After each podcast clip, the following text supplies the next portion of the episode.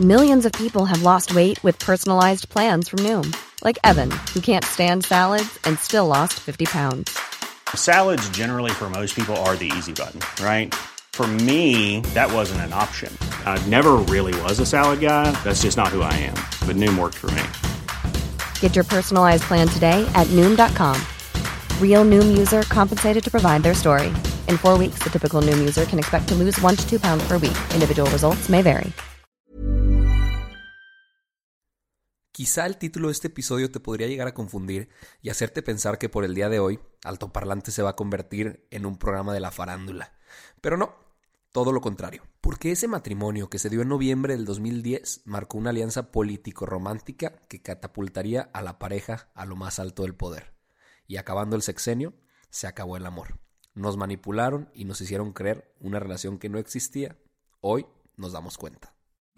Alto Parlante es un podcast creado con la idea de que juntos somos capaces de hacer un México mejor. Pero para eso tenemos que entender qué está pasando, porque la información es poder, pero la información, si la entendemos, nos lleva al siguiente nivel. Así que espero que lo disfrutes, pero sobre todo que te sirva para darte cuenta del verdadero poder que tienes en las manos. Amigos, ¿cómo están? Bonito lunes. Déjenme les digo, con toda sinceridad, con completa sinceridad, que los fines de semana sí los extraño, ¿eh? Extraño estar publicando el episodio diario y casualmente los fines de semana suceden cosas muy interesantes. Pero vamos a empezar con este tema del divorcio, eh, porque como el título del episodio lo dice, Crónica de un divorcio anunciado, este, este matrimonio inició en noviembre del 2010, hace más de ocho años con un proceso plagado de irregularidades, falsedades y simulaciones al interior de la Arquidiócesis Primada de México, que encabezaba el cardenal Norberto Rivera. Se dice que se violaron muchísimos estatutos para que la gaviota pudiera divorciarse de José Alberto Castro. Y de hecho hay un libro de San Juana Martínez que escribió una biografía de Angélica Rivera y también ella misma detalló que se presentó un tipo de catálogo a Peña Nieto, lo presentó Televisa, para darle a escoger quién iba a ser su esposa para ese periodo electoral al que se iba a enfrentar, para crear esta imagen de una pareja perfecta, llena de amor, que le dieran muchos más votos, mucha más tranquilidad al pueblo y que crearan la imagen de un hombre amoroso y demás. De hecho, también hay una película que representa muy bien este hecho, que se llama La dictadura perfecta, los invito a que la vean, y presenta como dos matrimonios, de hecho en, la, en la, película los, los personifican, uno sería en, pues poniéndolo en un contexto político mexicano, el tema de Peña Nieto con Angélica Rivera, y otro, el de Manuel Velasco con Anaí, la de Rebelde. Seguramente se acuerdan de ese tema. Y pues se dio a conocer la semana pasada que llega a su fin el matrimonio entre Enrique Peña Nieto y Angélica Rivera, después de que encontraron a Peña en Madrid con una modelo mexicana originaria de San Luis Potosí y pues entre tanto rumor alrededor de, de esta controversia, Angélica Rivera salió a decir que el matrimonio se había terminado y que pues para ella lo que seguía era intentar recuperar su carrera y, y demás. Ha habido varias entrevistas en el mundo de la farándula, así ya mucho más de chisme, que, que intentan explicar el amorío o la relación entre la modelo y el expresidente mexicano. Y hasta el momento todavía no se sabe con certeza, pero lo que sí se sabe es que esta chava, la modelo, tenía una relación con, con otro cuate y que hace mes y medio cortaron y pues ahorita hace unas semanitas, hace unos días ya la vieron en Madrid con Enrique Peña Nieto. Entonces no sabemos todavía con, completa, con completa certeza qué es lo que está pasando, pero lo que sí es que se divorcian Enrique Peña Nieto y Angélica Rivera, uno de los matrimonios que manipularon a las masas para hacer creer que, que era amor sincero para obtener votos en el 2012. Pero pues, pasando a otro tema, ya van dos mantas que aparecen en distintas locaciones del país amenazando a Andrés Manuel López Obrador por sus estrategias que está haciendo en contra de la violencia y del crimen organizado. La primera apareció en Salamanca, junto con un artefacto supuestamente explosivo, y en aquel entonces el coordinador general de comunicación social de la presidencia, Jesús Ramírez Cuevas, dijo que, es un asunto que, no, que, tiene que ver con, con, los operativos y con el alcance eh, del combate al robo de combustible. O sea, había cárteles peleándose por el robo de combustible y como en Salamanca hay una refinería, pues decidieron poner una manta ahí, eh, el, que venía como a nombre de El Marro, que es presuntamente un líder guachicolero, pidiendo que sacaran las Fuerzas Armadas del lugar. Después de esto, Andrés Manuel dijo que tiene miedo pero que no es cobarde y por lo tanto no está preocupado por las amenazas que le habían lanzado con la narcomanta. Dijo que cuida su comportamiento en general pero que necesita tener comunicación con la gente porque ya se inició un proceso de transformación en el país y que no se van a detener.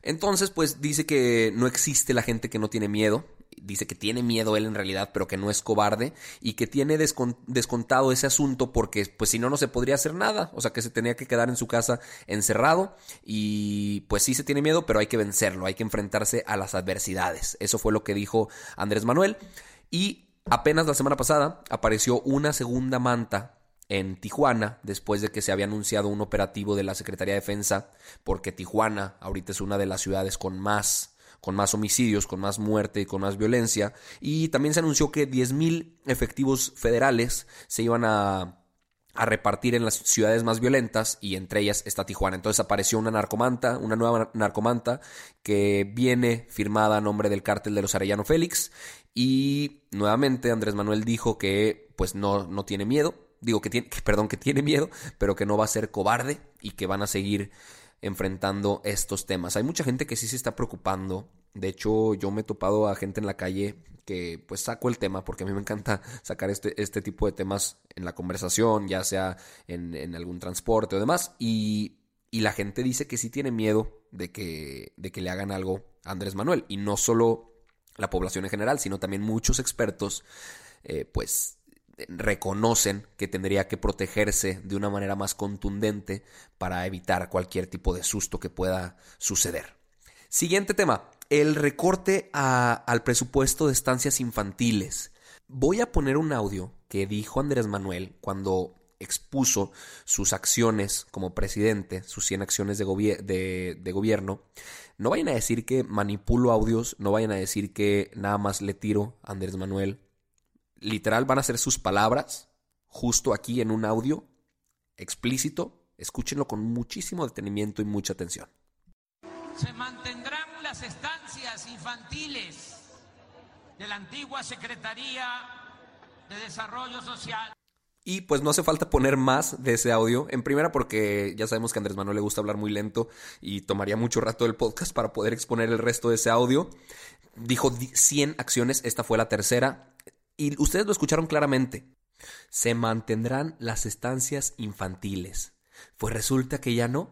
Resulta que ahora están en revisión y los dos mil millones de pesos asignados a este programa se van a redirigir de una manera distinta. Porque eh, las estancias infantiles había cierto, ciertos manejos corruptos entre, entre la lana que les otorgaban y al final cómo utilizaban esa, esa lana. Entonces, según Notimex, Ursúa, que es el secretario de Hacienda y Crédito Público, le dijo a medios que se va a presentar una propuesta a la Secretaría del Bienestar que ya no va a entregar directamente el recurso a las estancias infantiles, sino le van a dar el dinero a los padres y dijo algo que creó muchos memes porque y digo, no, no solo memes, también muchas críticas, porque dijo, incluso dárselo a las abuelas de las familias, que seguramente cuidarán mejor a los niños.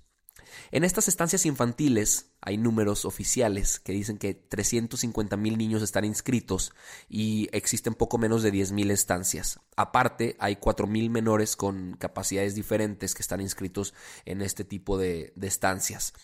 Hay una diputada federal que se llama Marta Tagle y comentó muy contundentemente que no se trata de que las abuelas se queden a cargo de las niñas y niños para que los papás puedan trabajar. Ellas deben contar con garantías para vivir su vejez. Las y los niños deben tener espacios para ser atendidos y ser estimulados para desarrollar habilidades. Y yo no podría estar más de acuerdo con Marta Tagle, que no la ubico, pero pues es diputada federal y dijo eso. Aparte, algunas organizaciones de la sociedad civil, eh, pues expresaron su inconformidad con ese comentario de, de Ursúa porque pues dicen que claramente está creando una, una figura de la mujer como, como una mujer que se queda en casa a, a, cuidar a los hijos nada más y que sigue estigmatizando el rol de la mujer en la familia y creando un estereotipo que se está intentando eh, pues contrarrestar con ciertas campañas y al decir esto pues no ayuda mucho, ¿verdad? Eh, el presidente de la Comisión de Presupuesto de la Cámara de Diputados, que es de Morena, se llama Alfonso Ramírez Cuellar, y él comentó que la corrupción es lo que está afectando mucho a este programa, pero que se va a proponer hacer de una manera distinta. Entonces, yo me puse a investigar cuáles eran los datos de niños que estaban en, en las estancias y otros que estaban con sus abuelas y demás. Existe algo que se llama el Grupo de Información en Reproducción Elegida, que se llama GIRE, y arrojó que del total de niños y niñas entre 0 y 6 años de edad que no son, que no son cuidados por sus padres o madres, 51.2% son cuidados por las abuelas, 11.3 asisten a estancias infantiles o guarderías públicas y 4.3 asisten a guarderías privadas. 33.3% restante se encuentra bajo el cuidado de otras personas. Entonces aquí vemos claramente que las estancias infantiles sí están teniendo una, una deficiencia para abarcar mayor número de, de niños, mayor número de infantes. Y 51.2 ya son cuidados por las abuelas. Y yo creo que se tendría que buscar una estrategia para evitar que eso sucediera. No porque sea malo, sino porque las abuelas como dijo Marta, se tiene que, se tiene que impulsar algún tipo de programa y estrategia para que ellas puedan tener una garantía para vivir su vejez de una manera más plena. Y que sí, que sí estén con sus nietos, vaya, o sea, yo, yo amo a mi abuela y me encanta estar con ella, pero si los padres de los niños no pueden estar atendiéndolos el 100% del tiempo porque están trabajando, eh, etcétera, etcétera, sí se tiene que buscar algún tipo de formación profesional en estas estancias infantiles y transformar mejor el sistema en vez de decidir cancelarlo y más cuando dijiste que no se van a cancelar. Siguiente tema. Javier Jiménez Espriu, que es el secretario de Comunicaciones y Transportes, olvidó declarar un departamento en Houston de 6.6 millones de pesos. Ya hablamos de este tema varias veces porque a Olga Sánchez Cordero también se le olvidó hacerlo y el diario Reforma fue quien reveló esta información, pero eh, Jiménez Espriu ya dijo que la, el departamento en realidad fue comprado a través de una compañía que él fundó el 9 de enero del 2016 y que compró el departamento en febrero del 2016. La compañía se llama Houston Real Estate y en los registros oficiales de Texas, que checó el diario Reforma, se dieron cuenta que su esposa lo tenía desde 1992 y luego en febrero lo donó a la empresa. Jiménez Espriu, pues obviamente salió a, comentar que él, él, ya no tiene nada que ver con esa empresa, que en realidad es su hijo, que se llama Javier Jiménez Gutiérrez, y que pues él se deslinda de esa información y por eso no declaró el departamento. Aquí nos damos cuenta que siguen ese tipo de muestras de, de opacidad en los movimientos de la gente que está allegada al presidente y que son parte de esta cuarta transformación, que tanto ondearon su bandera de transparencia y una manera de gobernar diferentes, porque ellos así eran, eran diferentes. Obviamente hubo reacciones al respecto, Felipe Calderón no se quedó callado y les voy a leer toda la, la línea de Twitter porque estuvo buena. Felipe Calderón puso, como diría el clásico, los miembros del gabinete ya están como el nopal, cada vez les encuentran más propiedades y el titular de la SCT omite de patejano. Tatiana Cloutier le contestó, da pena ver a expresidente jugando a vocero, reportero o analista, no lo vi tan activo ante corrida de Aristegui, cuestionamientos muertos y menos estela de luz. Otro cuate le pone da pena ver el gabinete de cuarta que tenemos, más de lo mismo. Y Tatiana le respondió, no juzgues tan en corto. Y un cuate que se llama Antonio Dávila le puso, es libertad de, es libertad de expresión. Y Tatiana le contestó, claro. Y la mía también. Entonces se puso buena la cosa. Yo creo que pues están defendiendo algo indefendible. Y el, el argumento que da Tatiana de da pena ver a un expresidente jugando a vocero, reportero o analista, no lo vi tan activo ante corrida de Aristegui, cuestionamientos muertos y menos de la luz. Yo creo que ese es un argumento que han utilizado muchas de las personas que apoyan a la cuarta transformación y que inclusive han jugado contra mí de decirme, güey, ¿dónde estabas el sexenio pasado? Eh, ¿Por qué ahora sí señalas todo? Y yo creo que es un argumento inválido porque el hecho de que estés señalando algo ahorita no, no, y que no lo hayas hecho antes no exime de responsabilidad a las personas que le están cagando ahorita. O sea, definitivamente yo creo que, que no debe ser así. Otra pelea que hubo en Twitter fue de Paco Taibo, Paco Taibo 2, con Denise Dresser. Y se las voy a leer muy rápido. Paco Taibo, digo, fue, fue de otro tema y ya para, para, cerrar el pasado, pero este dijo, un pueblo que lee es un pueblo que construye utopías y pensamiento crítico, estrategia de lectura. Eso lo dijo Paco Taibo II, que va a ser el, el titular del Fondo de Cultura Económica. Y Denise Dresser le contestó, más bien un pueblo que lee y acepta el pensamiento crítico suele rechazar la construcción de utopías. A lo que Taibo contestó, me sorprende de una científica social, entre comillas, una visión tan conservadora y mezquina de la historia. Denise Dresser no se quedó callada y le tuiteó que, y más me sorprende a mí que un funcionario público, entre comillas, no esté abierto al diálogo crítico. Se siguieron ahí peleando, pero la verdad ni me voy a tomar la molestia de leerles todo eso porque si, si, les da curiosidad, vayan y, y, véanlo en Twitter, porque pues son ese tipo de peleas que se, que se arman en, Twitter y en redes sociales, como muchas otras muestras que podemos encontrar, que nos demuestran una vez más que existe el que está a favor y existe el que está en contra. No hay punto medio, no hay grises a la mitad. O estás a favor y apoyas o estás en contra. Y no hay tolerancia al respecto y pues obviamente siempre algo que se diga será criticado, analizado y señalado por cualquiera de las dos partes. Les agradezco haber escuchado el episodio de hoy y pues como ya es costumbre, los veo mañana con más información y con más noticias. Les mando un abrazote y descansen. Chao. Hey, it's Paige DeSorbo from Giggly Squad. High quality fashion without the price tag. Say hello to Quince.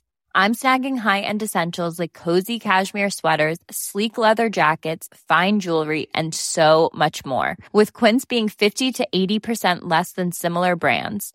And they partner with factories that prioritize safe, ethical, and responsible manufacturing. I love that. Luxury quality within reach. Go to quince.com slash style to get free shipping and 365 day returns on your next order.